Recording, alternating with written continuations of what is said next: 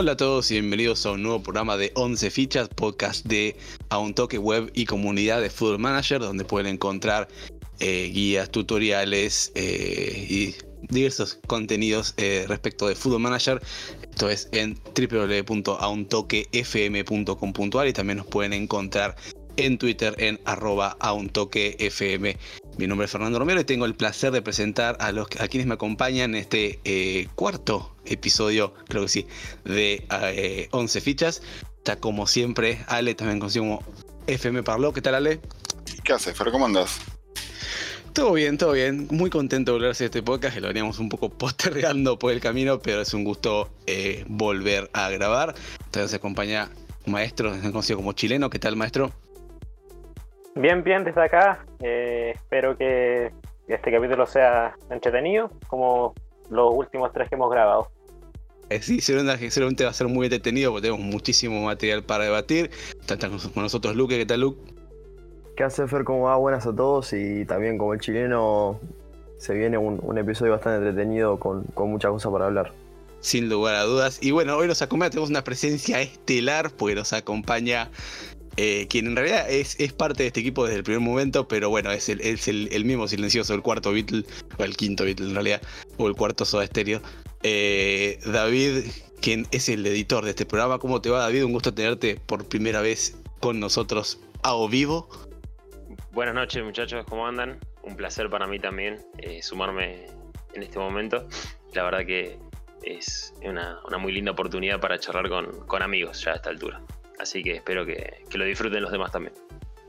Es un gusto tenerte con nosotros. Y bueno, em, la verdad que, el programa anterior habíamos comentado un poco diversos tipos de partidas, diversos tipos de, eh, aproximaciones al Football Manager y habíamos prometido un poco amagado que íbamos a hablar de varios equipos o partidas interesantes en cuanto a equipos eh, para seleccionar en diversas ligas para tener una partida interesante en Full Manager 21. Obviamente eh, la cantidad de partidas posibles que hay son infinitas. Básicamente, eh, si uno considera que la, cantidad enorme de clubes que trae el juego desde, desde eh, que uno lo, instala, se le pueden ir infinitas cantidades de, bases de datos y demás. Pero bueno, tenemos que quedarnos con solo 5, así que elegimos 5 partidas que nos interesarían, que nos llamaron la atención, que nos parecía copado comentarles para este F21, a ver si eh, algunas les, les copa y les interesaría llevarla a cabo.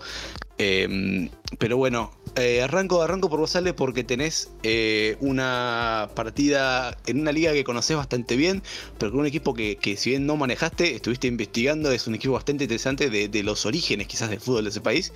Comentanos un poco cuál es el equipo que elegiste y por qué te llamó la atención.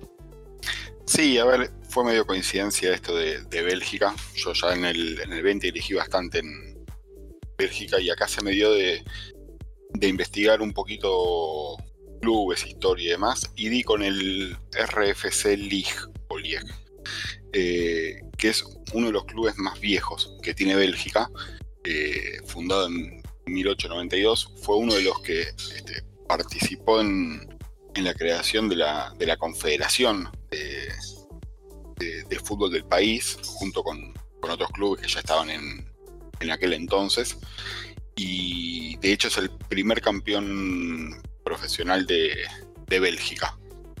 Eh, la verdad que es, eh, di con ellos sobre todo, como te decía, conociendo un poquito la, la liga eh, y sobre todo particularidades que tiene la liga de ascenso y demás que me parecieron súper bizarras e interesantes. Eh, la verdad que viví con un club que tiene una historia muy, muy sabrosa en sus inicios. Este, el club fue fundado eh, el mismo día que, se corrió por primera vez la, una, carrera de ciclismo, una de las más viejas y, de las más importantes. Eh, el mismo día que se fundó el club, los mismos organizadores de, de esa carrera dieron al lugar este, por primera vez la, la Doyen, eh, y después terminó siendo un club de fútbol que tuvo una, historia muy rica, es el cuarto club más ganador de, la historia del país. Eh, es un club que, tiene récords este, rarísimos, como tenía el jugador que, más veces fue convocado a, la selección belga mientras estaba en un club de forma consecutiva, lo llamaron este, 50, 50 ocasiones estando en, en League. Eh, y después a, mitad de, la historia de vida se fue, se terminó yendo, es un club que se terminó yendo a pique. es un club que empezó a, perder categorías. Bueno, es así como es el primer club que, salió campeón de la liga, es el primer ex campeón que desciende de categoría.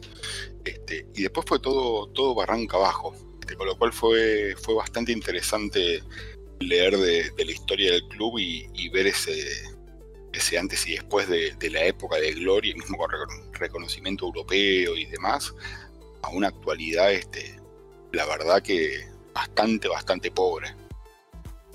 Sí, verdad que pasa bastante seguido, casi que un... Eh, es, un, tema que quizás estaría bueno investigar porque pasa no, en todos los clubes, no en todas las ligas, pero sí pasa bastante, bastante a menudo que los clubes que primero tienen un gran nivel eh, deportivo en, eh, en, los albores del fútbol, los orígenes del fútbol en cada país, termina después cayéndose un poco en, banda. Comentaste en el artículo que tiene un estadio enorme que se terminó demoliendo porque no había forma de mantenerlo, ¿no? Como si tuviéramos que pensar que eh, llegaba un momento donde River tuviera que demoler el Monumental, pues no lo puede seguir sosteniendo. Obviamente es bastante improbable hoy en día, pero eh, realmente es interesantísima la historia de este club, que además tiene bastantes conexiones con el fútbol inglés, ¿no?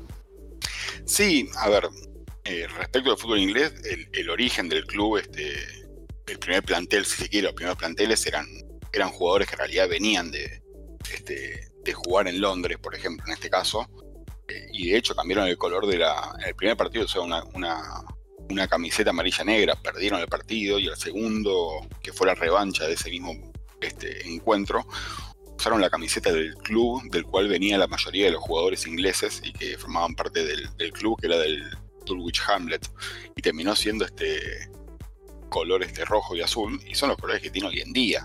Eh, y esas cosas de cábala que uno capaz que piensa que es más de por estos lugares de, del globo eh, cambiaron el color simplemente porque con una habían perdido y con otra habían ganado.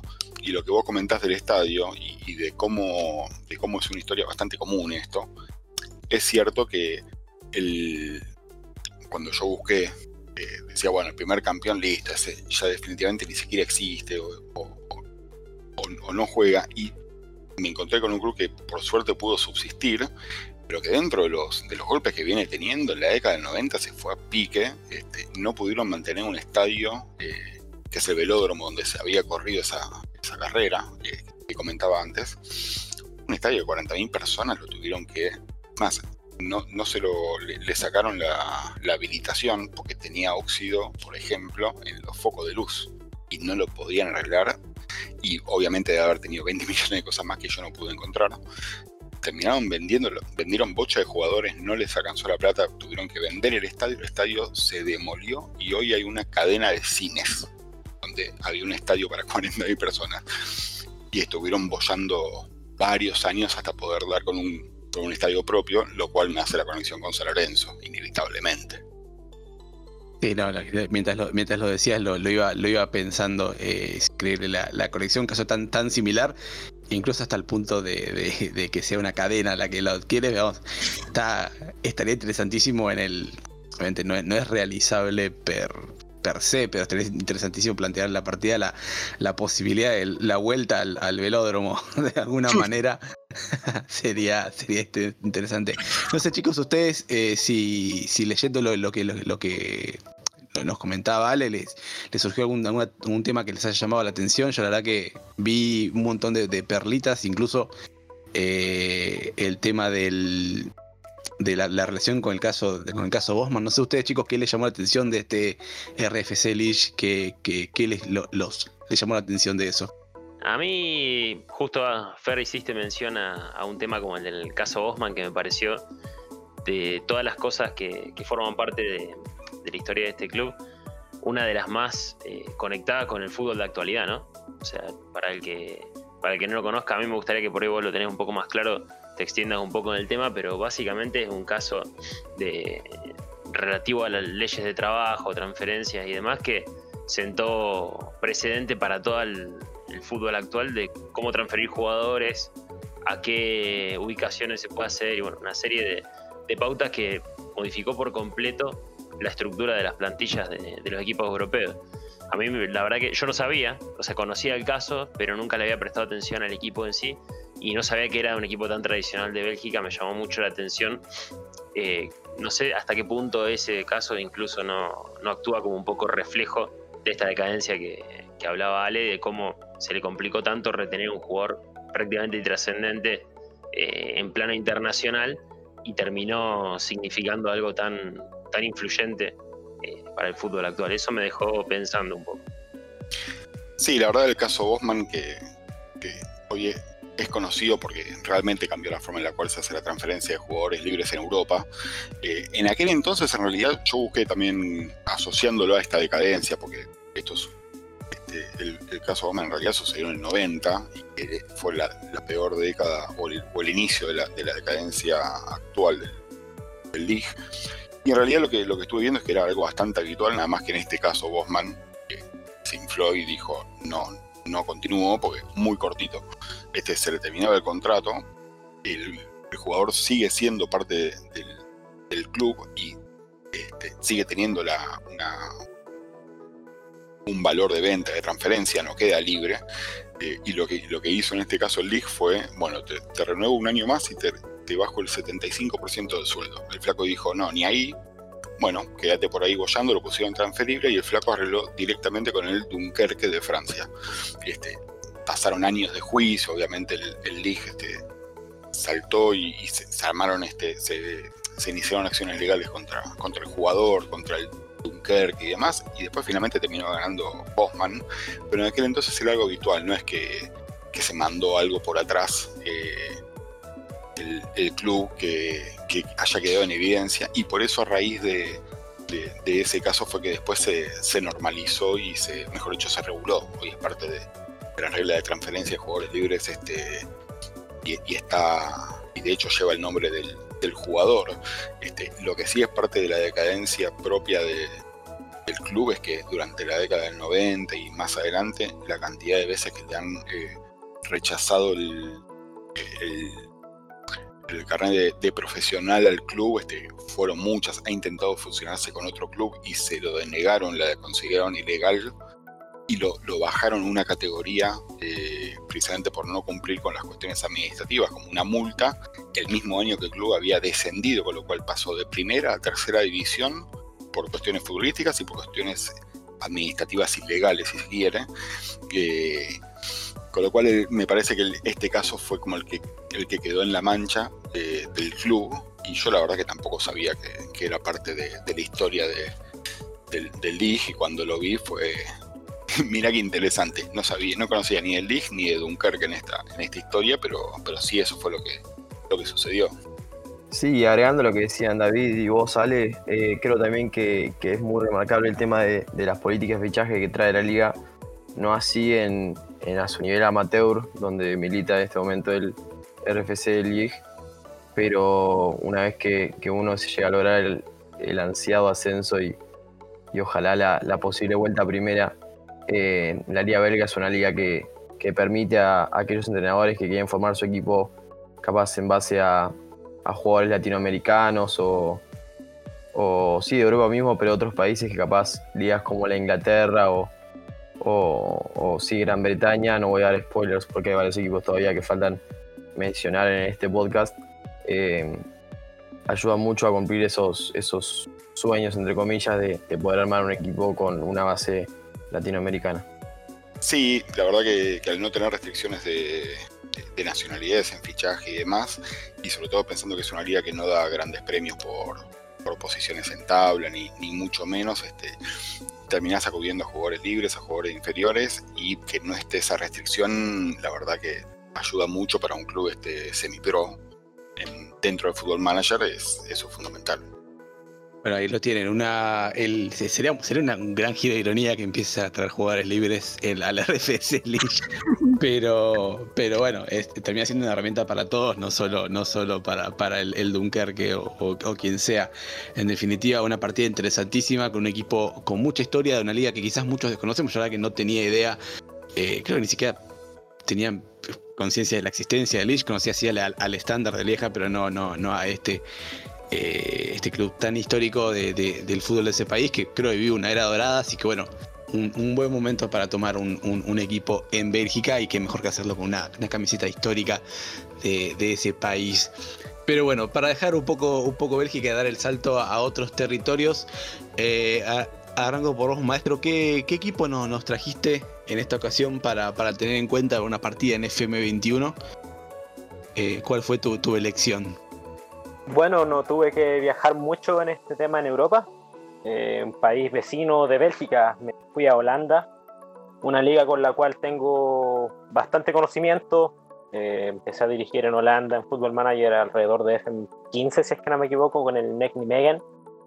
Y bueno, la verdad es que el equipo que les traigo viene a ser el Asset, eh, Asset Alkmaar, eh, un equipo que últimamente ha hecho estragos en Europa, ha tomado quizás la liga holandesa por asalto, tratando de, tomar la corona de lo que vendría a ser la Eredivisie de, del Ajax, ¿no? Y de los tres grandes de Holanda. Asset, que es un equipo histórico que, que su historia se remonta aproximadamente a los 50, pero que ingresó al profesionalismo en los años 70. Un equipo relativamente nuevo en lo que vendría a ser en Europa y en lo que vendría a ser Holanda. Eh, obviamente, como es común de estos equipos holandeses, se funcionaron dos equipos eh, de la misma ciudad, en este caso vendría a ser Alkmaar. Y bueno, es un equipo que eh, alrededor de 50 años ha estado presente en la retina del fútbol holandés y ha tenido bastantes éxitos. Quizás se podría considerar como el cuarto grande de Holanda. la vitrina está llena de triunfos, ha ganado la Eredivisie dos veces, la última de ellas en la 2008-2009. Em, tiene buena participación a nivel continental, sobre todo en la Copa UEFA, quedó subcampeón contra el Ipswich en la 80-81. Es un equipo que tiene bastante potencial en Europa y esto se viene mostrando desde hace mucho tiempo, no solamente dentro de la época del 2010, sino que desde la época de los 2000. Con la llegada de Luis Van Gaal, el equipo dio bastantes frutos, ha progresado tanto a nivel eh, nacional como continental y lentamente se ha transformado en, un club cantera de lo que vendría a ser la selección holandesa, ¿no? Eh, actualmente tiene algunos referentes como Tom Cook Miners, eh, Myron Boadu, goleador del año pasado de la Eredivisie, Calvin Stengs, que lo está siguiendo Barcelona, pero no solamente a estos jugadores hay que darle mención, sino que a los grandes íconos de, de Alkmaar o grandes referentes que salieron de este equipo, como podría venir a ser el caso de Adam Meyer, eh, jugador que debutó con 17 años en la selección holandesa. Por ende, este equipo tiene sí o sí el potencial para poder tomar a, Europa por asalto y por fin derrotar la hegemonía que tiene Ajax en Europa, bueno, en la liga holandesa sin ninguna duda.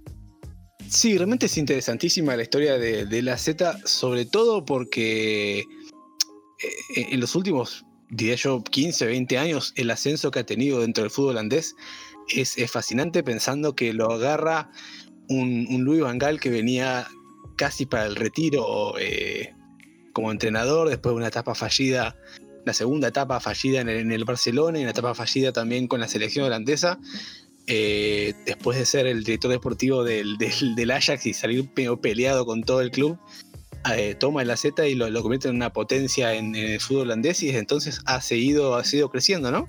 Sí, eh, cabe recalcar que sí como el Asset tuvo un ascenso meteórico en lo que sería el fútbol holandés y en Europa también tuvo un descenso bastante grande. Eh, a comienzos de los 90 tuvo su época más oscura, por así decirlo, en, su historia. Eh, estuvo básicamente la época de los 90 en segunda división, ascendía, descendía, básicamente un equipo irregular.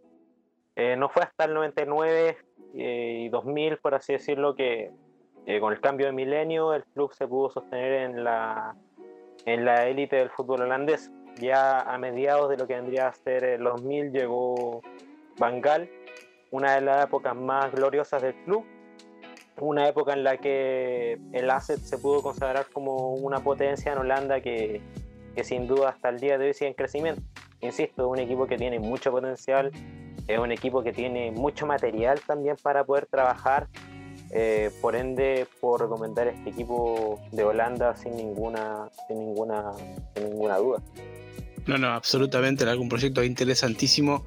Y no sé si alguno tiene alguna, alguna pregunta para maestro. Eh, no sé si alguno dirigió en Holanda, conoce cómo es la liga. Eh, parece que, vos, Ale, estuviste por allá, ¿no? Sí, yo anduve en Holanda, estuve con el Telstar, mi amado Telstar, que una vez que ascendí quedé, quedé en primera y tuve, tuve varios años, había estado 5 o 6. Me pareció una liga muy piola y sobre todo por el tipo de, de, club que recomienda Maestro, porque es verdad el pelotón de los cuatro de arriba de, Ajax, PCB, Feyenoord y AZ son los que se disputan y un club como el AZ hacerle pelea sobre todo al Ajax, que cada dos por tres pega, pega distancia, eh, me parece que puede ser una partida muy buena y a mí como liga me, me pareció muy, muy desafiante, sobre todo eso, por tener este siempre arriba un bestia como, como Ajax, en la, liga, en la liga la pasa caminando, salvo alguna otra temporada que pueda llegar a quedar un poco más abajo, pero es, es, buena liga y, la recomendación de, club en ese contexto también, también está interesante. Por ahí lo tienen definitivamente recomendadísimo por parte de Maestro y, y, darle la, la opción de dirigir a la Z en este FM21. Eh, sin dudas creo que con, con, las, con las capacidades técnicas de los jugadores de Holanda y esas excelentes canteras con este nuevo ME que hemos estado, con este Match Engine que estamos viendo que es, muy fluido, muy interesante, seguramente vamos a ver muy pasajes de muy buen fútbol. Pero, pero bueno, nos volvemos a subir al avión, nos volvemos a mudar. Y, te pregunto vos, Luke, ¿qué, equipo anduviste preparando para este, para este programa? ¿Qué equipo te pareció, te llamó la atención para hacer una partida en FM21? ¿Cuál, cuál fue tu elección? Bueno, Fer, yo eh, elegí el equipo AFC Wimbledon de la tercera inglesa, principalmente por cierto fanatismo que le tengo hace varios años. Tuve la suerte de, visitar la cancha en el año 2018 por un viaje de estudios. Aproveché para conocer lo que eran los famosos hooligans y el viaje a, un, a la cancha de un equipo de tercera. Eh, la verdad fue increíble, un ambiente espectacular donde todo el partido andan gritando y gritando. Pero lo elegí también por su historia, que tiene mucho que ver con la historia que contó Ale del, del League, esto de volver a, sus raíces, volver a, su estadio. Eh, el AFC Wimbledon nace de un club anterior llamado Wimbledon Football Club, que fue creado allá por los principios del siglo XX eh, o fines del siglo XIX, cuando los dirigentes de este club, Wimbledon Football Club, tienen la aprobación de, la Federación de, Inglaterra para eh, cambiar la localidad de, dicho club por distintos temas de, de papeles, etcétera, de cancha. Los hinchas locales eh, de la ciudad de Wimbledon se rehusaron a este, a este cambio de, localidad, por lo tanto se creó un nuevo club llamado Milton Keynes Dons, que hoy milita en la tercera división y es el clásico rival del club al que presento. Y eh, llegan a la conclusión de crear un nuevo club llamado AFC Wimbledon. Arrancaron una liga regional, seis niveles de bajo, y a lo largo de 14 años, del año 2002, que lograron seis ascensos y en este momento militan nuevamente en esa tercera división, que es algo histórico para cualquier club, más que nada que, que recién comienza y en tan poco tiempo poder armar todo lo que es una academia y, y unas instalaciones y, un prestigio de club en tan poco tiempo como es una liga y una pirámide de ligas eh, de tal nivel como la inglesa. Su primer estadio, el Plough Lane, donde el club había jugado los primeros 80 años antes de cambiar de nombre, eh, un, estadio que vivió el, momento más crítico, el momento más de impacto y choqueante de la FA Cup en 1988, donde, donde este club le gana al Liverpool eh, la final de dicho torneo y se consagra campeón. Eh, está nombrado como uno de los momentos más choqueantes de, la competición. Este, pero por también, como mencionaban antes, distintos temas de plata y no poder mantener el estadio, lo tuvieron que, que vender. Y después cuando empezaron a formarse, pasaron por varios estadios donde prestaron, compartieron con otros hasta que luego de varios años de rearmarse y afirmar su economía, el último estadio donde estuvieron, que era el Kings Meadow, lo pudieron vender al club femenino del Chelsea y, pudieron armar en el año 2015, 2016 ya pudieron armar los planos para, para finalmente volver a su primer estadio que era el Plug Lane. ¿Y por qué traigo mención esto y por qué elijo el club en esta versión de Football Manager 2021? Es porque eh, el pasado 3 de noviembre fue, después de tan solo 18 años, la primera vez que volvieron a jugar en el estadio Plug eh, al que tanto desearon volver. Pero sin embargo también varios objetivos que plantea este, este desafío de Wimbledon es si aún se puede volver a, ese éxito de la FA Cup hace tanto tiempo y, poder llevar al club a, la máxima gloria, sea ya un club con tan pocos años de, su existencia en comparación a, tantos clubes históricos y, y, la historia que rige el fútbol inglés, ¿no? Sí, la verdad que es un, es un caso interesantísimo el, el, AFC Wimbledon porque, primero que nada, tiene una relación de añosa con, con Football Manager, porque durante mucho tiempo fue, fue el patrocinador del club nuevo, el juego Football Manager. Si uno busca las, casacas viejas de Wimbledon, tiene el viejo logo el logo hasta 2018 de Football Manager, con lo cual incluso cuando volvieron a Plow Lane hubo un, un tweet de, de Miles diciendo que estaba muy orgulloso de, de haber acompañado al club durante estos 18 años y que le, lamentaba mucho no, poder ser parte, digamos, y, formar parte de la reinauguración del estadio. Pero además tiene, tiene el tema de que, eh, como bien nombrabas vos, le ganaron la, FA Cup al, Liverpool en el 88, un equipo que era conocido como la, Crazy Gang, que eran unos auténticos hooligans en, la cancha, liderados por nada más y nada menos que Vinnie Jones, un, un central rústico inglés pegapatadas de aquellos, que además después, con la reputación de, tipo duro que tenía, se convirtió en, estrella de, cine, estuvo en, varias películas de X-Men, en, otras, de acción, era un personaje de aquellos y bueno, un poco este club que renace de, las cenizas. Tenemos una temática de perder estadios hoy, me parece, pero, pero realmente eh, interesantísimo. Un, quizás un poco como, como la partida que planteaba él era un gigante dormido, este es como un gigante renacido y bueno, queda volver a los, a los planos más altos competitivos, ¿no? Con un club que se, que se está reformando y que cada vez va, va más, ¿no? No sé si, si alguno le llamó atención a una cuestión en particular. Sé que, bueno, varios hemos dirigido en, Inglaterra, es una liga bastante complicada, una liga bastante regulada por, por, lo económico, pero me parece que este Wimbledon tiene bastantes cosas para, para llamar la atención. No sé si a alguno le llamó en particular la atención algún, algún dato de este AFC Wimbledon. Bueno, sí, el asunto del Wimbledon es bastante conocido por los hinchas del fútbol, es un equipo histórico del fútbol inglés, que sin duda, bueno, por la relocalización tuvo que, dejar atrás sus raíces hasta que, bueno, hace poquito es un equipo bastante nuevo, la verdad. Y esto es muy poco común en Inglaterra que suceda. Eh, si no me equivoco, hay un par de equipos más que se han refundado desde cero en los últimos tiempos, como puede ser el Tyngham Bridge, es que no me equivoco, es de Londres.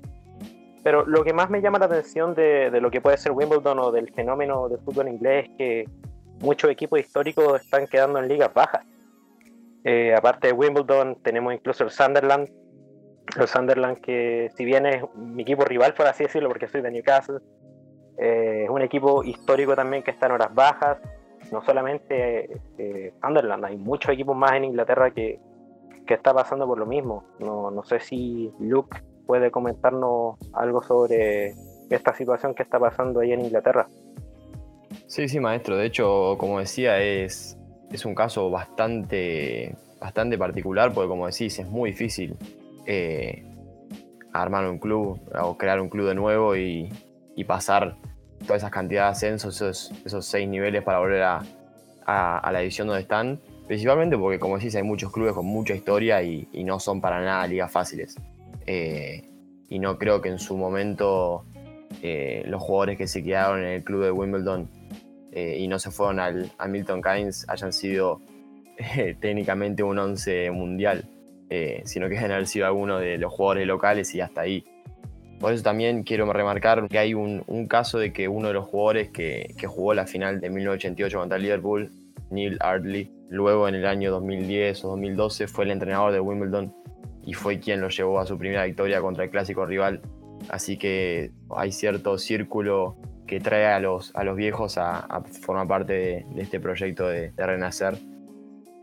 Y uno de los nombres también que me suena que genera cierto aprecio es Adebayo Akinfenwa, eh, uno de los conocidos jugadores del ascenso inglés por su, por su condición física el famoso tanque, que es ídolo de muchos y es muy querido, también fue parte del proyecto de traer al club de vuelta a, su tercera división. Sin duda que es un, beneficio enorme para el club tener al Plow Lane abierto y, disponible, va a ser una fuente de ingresos eh, importante, imagino, para, para cualquiera que, que, agarre el club. Y bueno, es un desafío interesantísimo con un, un twist de limón, si se quiere, o una, una nueva faceta, otra vuelta de tuerca para este FM. Y un club que, que, imposible no bancar, ¿no? Que los, que los hinchas agarren y refundan el club es algo que uno siempre, siempre banca.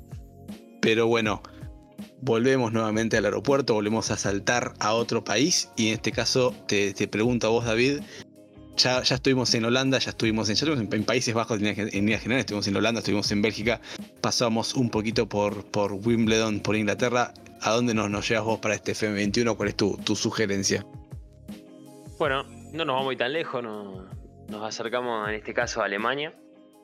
Me decidí por, esta liga porque si bien el estándar eh, mundial de, amateurismo y de, romanticismo en el fútbol parece a veces estar muy asociado a, Inglaterra, justamente a estos casos como el que contaba Luke recién, que la verdad son extraordinarios, inclusive ¿no? con, todo el sistema de, gerentes, dueños, etcétera, igual se las arreglan para tener su relevancia los socios. Yo siempre siento que en Alemania hay como un impulso amateur todavía más, más marcado. Pasé por las distintas divisiones y me llamó la atención el nombre de un club, en este caso el Arminia Bielefeld, que, digamos, comparado con las demás, no parece ser tan particular a primera vista, pero tiene un par de curiosidades que lo hacen bastante interesante y sobre todo una tendencia histórica que se instala, digamos, como un desafío desde el punto de vista deportivo, que tiene que ver con que es un club con muchos años de trayectoria, eh, se fundó en 1905, justamente en la ciudad del mismo nombre, de Bielefeld, y no hay, digamos, otros exponentes en la zona porque tiene una, acá sí una curiosidad, que es que fue como absorbiendo diferentes clubes que se habían ido fundando en la zona. Hubo tres fusiones puntualmente, una de las cuales salió mal, o sea, duró solamente tres años, que fue con el TG Arminia Bielefeld. Duró solamente tres años y la volvieron atrás.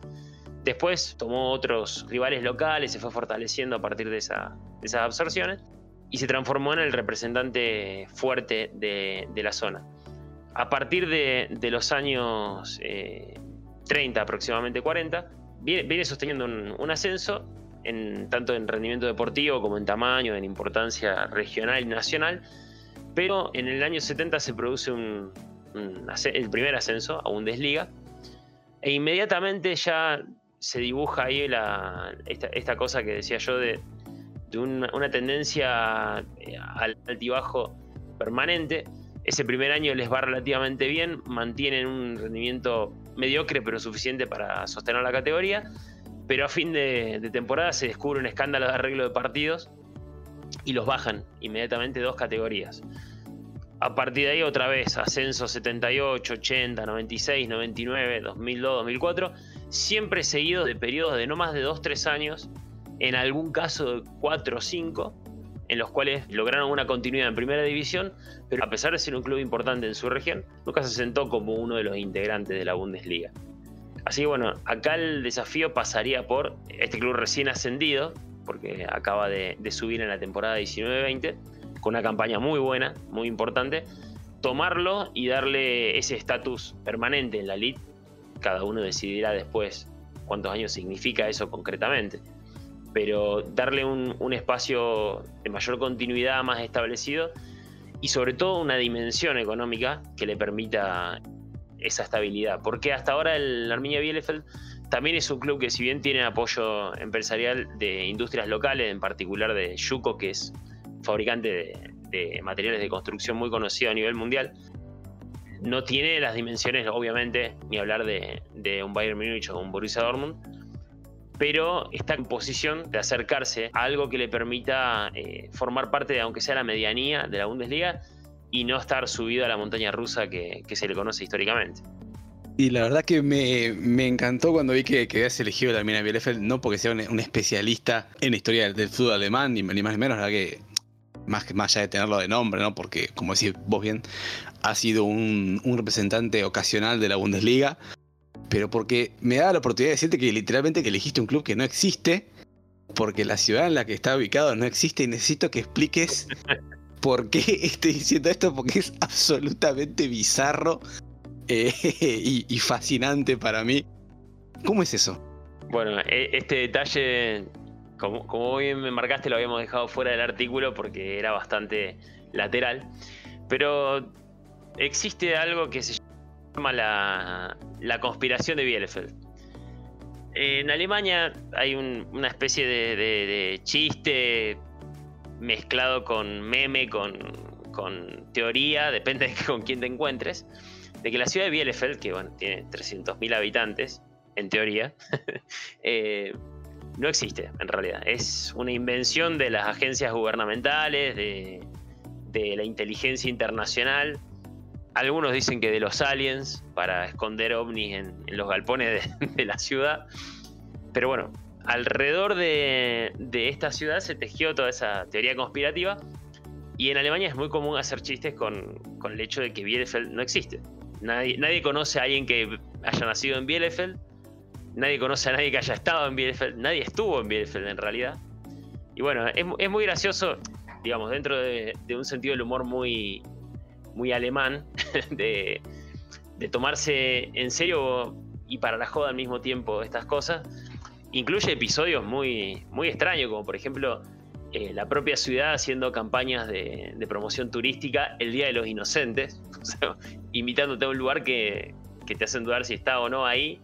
Angela Merkel en su momento hizo un guiño al asunto diciendo que recién venía de Bielefeld de inaugurar algo y guiñando un ojo literalmente en televisión. Bueno, hay toda una cultura alrededor de esto que en realidad arrancó en, a principios de la década del 90 con una idea de un usuario de un foro de internet, ni siquiera estamos hablando de un sistema de chat, nada, un foro en ese momento de Usenet, que se le ocurrió en una fiesta charlando con un fanático de, de las tendencias New Age lo largó ahí y prendió de tal manera que ni él mismo se lo podía creer. Y bueno, al día de hoy nunca perdió popularidad.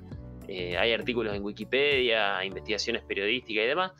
Así que bueno, se imaginarán que el ascenso de, la Armenia Bielefeld dio pie también a multitud de, bromas y de, chascarrillos al respecto entre los otros clubes, eh, apariciones en Twitter y demás. un detalle curioso y divertido de, del asunto, pero bueno, hace también un poco a la identidad del, club y a algo que los propios hinchas usan como parte de su cultura. La verdad que cuando yo la que lo, tenía de, me lo había encontrado navegando por internet en este mundo enorme que es el internet, era que no, no daba no daba crédito realmente a la, la, locura de que esto se sostuviera en el tiempo y que apreciaran pasaron por, por, por hacer creer que una ciudad entera no existía, me pareció hilarante. Y, y realmente un, un, incentivo quizás más allá de, lo deportivo y de la historia del club, que es, tiene 115 años de historia, como nombrás bien, bien vos en el artículo, eh, un, detalle fantástico para, para tomarlo ¿no? como, como, como en joda, que es darle un giro eh, a la partida por ese lado. No sé cómo, cómo sería, pero realmente va a ser bastante interesantísimo cuando la, Bundesliga siga su curso, ¿no? Vamos a ver clubes jugando en, la cancha del Bielefeld y siempre pensando, teniendo ese pensamiento de fondo que, en realidad todo esto es una conspiración y que el club no existe, me parece, me parece fantástico. Y bueno, acá como, como comentan, estamos, tenemos una temática de, en, este programa de, clubes que no tienen estadio de alguna manera, aunque la mina Bielefeld sí tiene el suyo. Pero, pero bueno, realmente, realmente curioso y no sé si más allá de este, de este pequeño detalle que a mí me, me vuelve loco, ¿Alguno tiene alguna pregunta para David o, han eh, dirigido en Alemania para comentaros un poco cómo es la, experiencia? Yo vuelvo a tener que caer en el que no lo hice. Miento, sí lo hice, pero en ligas demasiado bajas para ese. Sí que es un club que no existe el que yo dirigí, pero bueno. Eh, no sé si alguno anduvo por Alemania y nos puede contar cómo fue la, experiencia o tiene alguna pregunta para David respecto al, al club que existe y no existe. Bueno, sí, el tema de Alemania, o al menos Bundesliga, es bastante interesante porque si bien tiene las mismas libertades que uno se puede permitir en Bélgica y en Holanda, en este caso las tres ligas son muy similares, dejan traer mucho extranjero. Lo que sí llama la atención en este caso de la Bundesliga es que te da un, explico, te da un buen factor económico. Eh, la Bundesliga es una liga que está creciendo muy rápido, una liga que en los 90 o incluso durante los 2000 era una liga que no, las grandes estrellas no iban a Alemania, la verdad, no, era un lugar muy atractivo. Y que de repente apareciera la Bundesliga y, tomara todas las otras ligas por asalto, la Liga Española, la Liga Italiana, la Liga Inglesa, y se esté estableciendo como una potencia dentro de Europa con las arcas que hay aparte en tema económico, de ingreso televisivo y los sponsors. Es bastante interesante. Además que otra cosa también es que cada equipo alemán tiene una muy buena cantera. Por ende, creo yo que en este caso el Bielefeld es un equipo en el cual, si bien se puede hacer un trabajo a largo plazo con, con jugadores extranjeros, se puede hacer fácilmente un equipo que se pueda sostener netamente de cantera. No sé si, si aquí David opina lo mismo.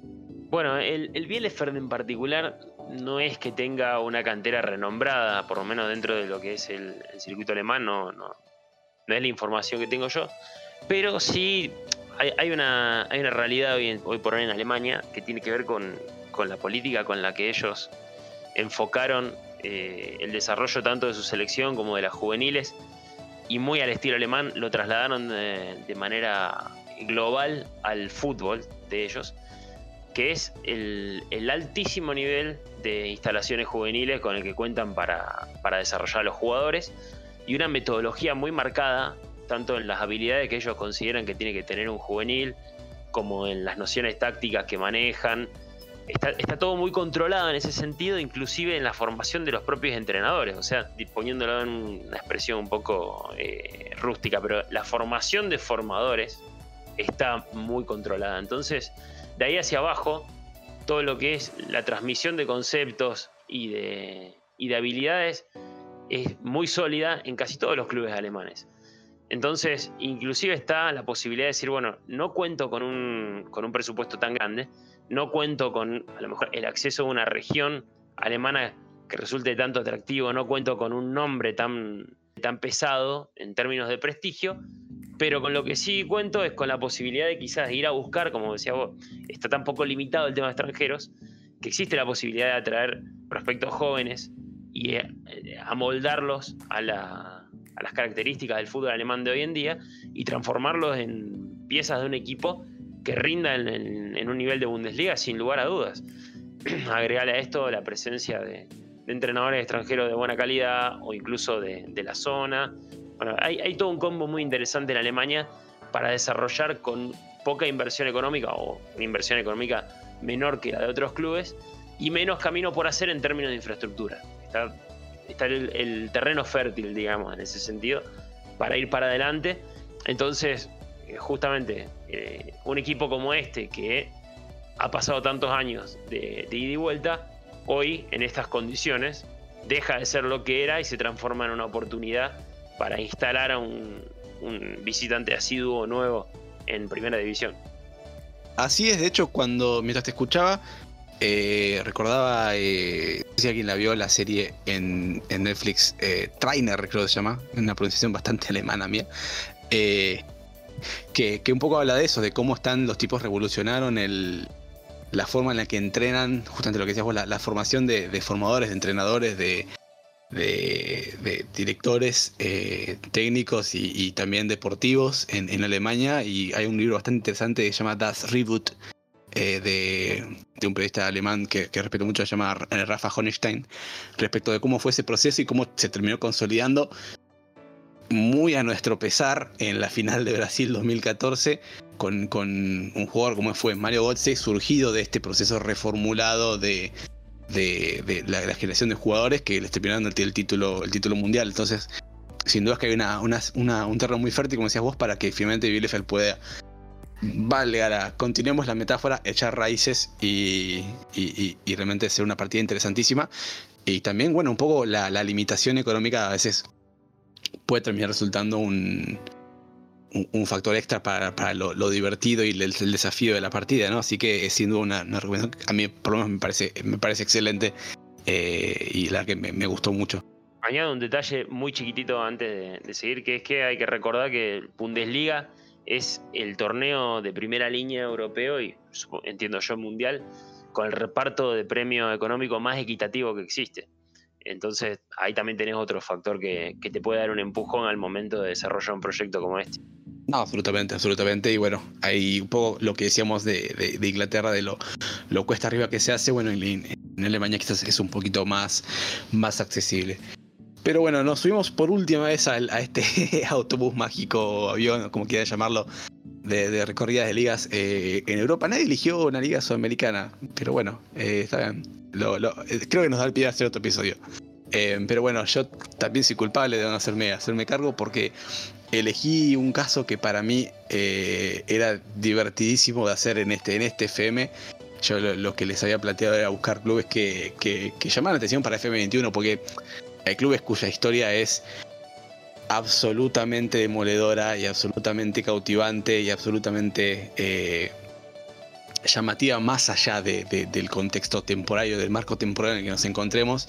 Eh, pero hay clubes que quizás eh, te, llaman la atención en un momento en particular y para mí un club que, cae en ese, en ese hilo es el AC Monza, Asociación Calcio Monza, que se, se, acaba de convertir de alguna manera en uno de los nuevos ricos, eh, o de alguna manera, del calcio italiano, del fútbol italiano, porque lo, lo compró hace, si no me equivoco, dos años. Silvio Berlusconi, retirado un poco de, la vida deportiva después de haber vendido el, el AC Milán al consorcio, un consorcio chino que hizo desastres con el club, se juntó con su viejo socio eh, Adriano Galliani, que fue también parte de, ese, de ese gran AC Milán, esa gran directiva del AC Milán, y compraron el Asociación Calcio Monza, eh, club de cual, del cual ambos son, son cercanos, eh, particularmente Galeani, que era eh, en, su, en su juventud hincha del club, de hecho es oriundo de, Monza, y bueno, por los que es, es lombardo, está, siempre vivió cerca de, de, la zona. Un poco creo que el acto de, rebeldía o de ganas de volver a, esa, ese trajeteo de, ser dueños de un club, de manejar, de dirigir una, una empresa deportiva. Cada vez tomaba un club que, en su historia nunca había tenido, había estado en la, en la primera división. De hecho, tiene el récord de más años, eh, de un club que estuvo en la segunda, más años sin llegar a primera nunca. Eh, y bueno, creo que la, idea de ellos es un poco imponer al Monza como la fuerza dominante en Europa, o por lo menos en Italia, como, como fue su, su Milan. Eh, los tipos llegaron con una, una motivación fantástica también, eh, un apoyo económico fantástico. De hecho, una de las notas, y seguimos. Este es el episodio de los estadios hechos mierda. Eh, porque de una forma como, como la, directiva del DIEC tuvo que, tuvo que vender el estadio, pues no se lo, no se lo aprobaban porque tenían todo, todo oxidado. Eh, cuando Berlusconi llegó al Monza tuvieron que financiar el re, la reinstalación de todo el cableado eléctrico del estadio del, del Monza porque estaba eh, a la miseria, bueno, después de una primera temporada en Serie C, donde, bueno, un poco estabilizaron el club, pararon el, retroceso, armaron un, eh, proyecto deportivo competitivo, lograron eh, ascenderlo a la, Serie B después de bastantes años, y uno pensaría, bueno, momento de estabilizar, momento de poner quizás una, una, pausa, tratar de que el club no se vaya. No, no, no, los chabones fueron de vuelta con la billetera de frente y con todo, invirtieron, eh, si no me equivoco, 17 millones de euros en fichajes, 7 millones de euros en fichajes en un club de segunda, chicos. Eh, y le fueron con todo a estrellas de primer nivel. Lograron, por ejemplo, la firma de eh, Kevin Prince Boateng para el club, un viejo conocido milanista. E incluso tantearon, llegaron a tantear por un club de Serie B que sería fantástico si lo hubieran logrado a, Zlatan Ibrahimovic, otro, otro viejo conocido de la, el Milan, campeón de todo de, de Berlusconi. Así que eh, este quizás me parece que es un proyecto no tan, no tan anclado en la historia, sí en el fantástico apoyo que, tenés, en el fantástico apoyo que tiene el club económicamente, en el fantástico la plantilla bien que, que, están construyendo y en un proyecto muy ambicioso para ir para adelante, para lograr ascenso a Serie después de más de 100 años de historia del, la Monza.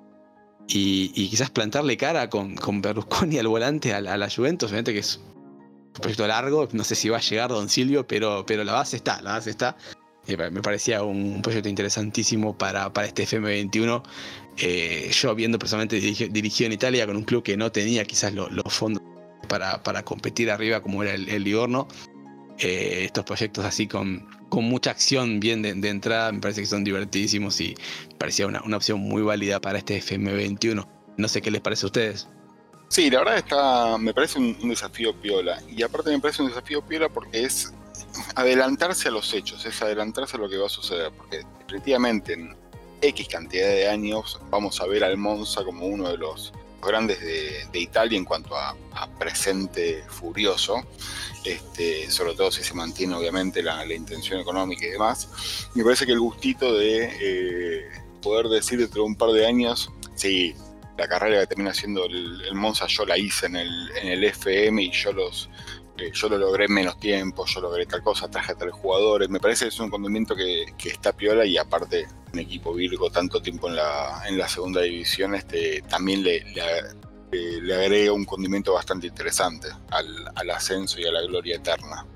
Absolutamente, y, yo no, sé, no sé si, estoy tan convencido de que los lo vamos a ver definitivamente, esta temporada no es tan, tan, tan, tan arriba, este, creo que están por mitad de tabla. Evidentemente la, inversión también requiere de, un proceso de tiempo. Yo principalmente porque, bueno, Berlusconi tiene 82 años, Galliani debe andar por ahí también. Va a tener que durar bastante para, instalar al Monza como una potencia. Pero sin duda que sí, como decimos, si se sostiene el tiempo es, muy probable que lo veamos. Y me parece un proyecto interesantísimo porque es un club casi desconocido. De hecho, Monza creo que a la mayoría de nosotros no les inspira un club de fútbol, les inspira un circuito de Fórmula 1, lo asumo. Sí, a mí un poco a tono con lo que hablábamos antes de Alemania y, también relativo a lo que, a lo que decía eh, Luke respecto del Wimbledon. Son historias que tienen su cuota eh, de amateurismo o de, de, pelear contra la corriente, ¿no? Porque Berlusconi ya hizo todo este proceso en su momento y Galiani lo mismo con el Milan y vos remarcabas ahí en el artículo un poco esa, esa cosa rejuvenecedora de decir, bueno, volvemos al, barro, a la base, a tratar de, sacar eh, un gigante de esto que, está ahí trabado en 100 años de historia del fútbol italiano, con un club que llega, se, mantiene en la segunda división, pero nunca logra dar el salto definitivo. Para gente que, que gusta de los desafíos de la presión, es una situación muy, muy interesante.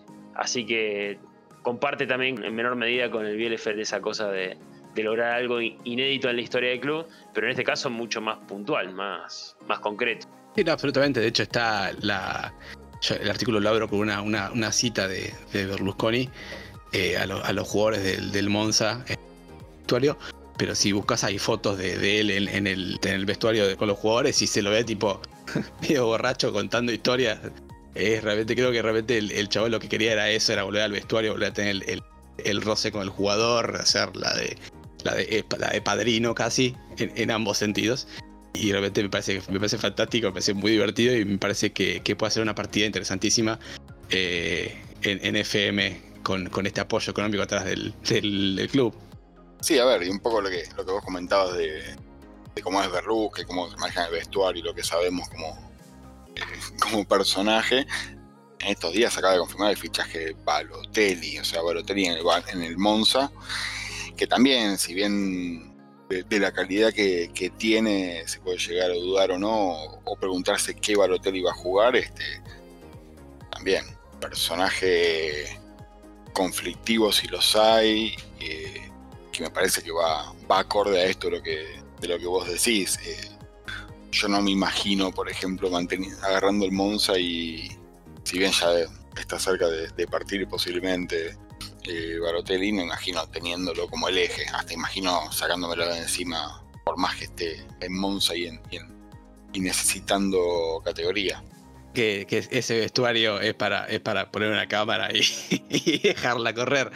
Pero, pero no, sin duda, yo creo que, puede llegar a ser una, herramienta fantástica el, fichaje de, de Balotelli para, para, las primeras temporadas. Obviamente que en FM, con, las cuestiones de, mentalidad, de personalidad y demás, es, va a ser muy complicado sostenerlo en el tiempo. Pero obviamente que un delantero de esa categoría, en, ese vestuario y en, esa liga, va a ser, va a ser mucho peso. Después, bueno, que uno poder construir un, un, proyecto deportivo más un poco más anclado en la realidad. Pero de entrada me parece que es una proposición espectacular. Así que bueno, esa es mi recomendación para F21.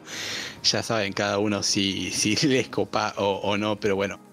Varias propuestas bastante variadas, desde históricos caídos en desgracia hasta eh, una ciudad que no existe, con un club que, se quiere establecer en primera, el AZ Almar que sale de, la nada con, con Van Gaal para establecerse en, en, Holanda, y bueno, un club fundado por los hinchas que recupera su, su, terreno sagrado, la verdad que hay de todos los gustos para elegir, me parece que en este programa, y bueno, vamos a ver si, si hacemos otro, estuvo flotando la idea, pero bueno, la que me pareció, me parecía que, valía la pena hacer, hacer algo así. Bueno, obviamente van a encontrar el artículo en la web con bueno, información más detallada de, cada uno de estos clubes.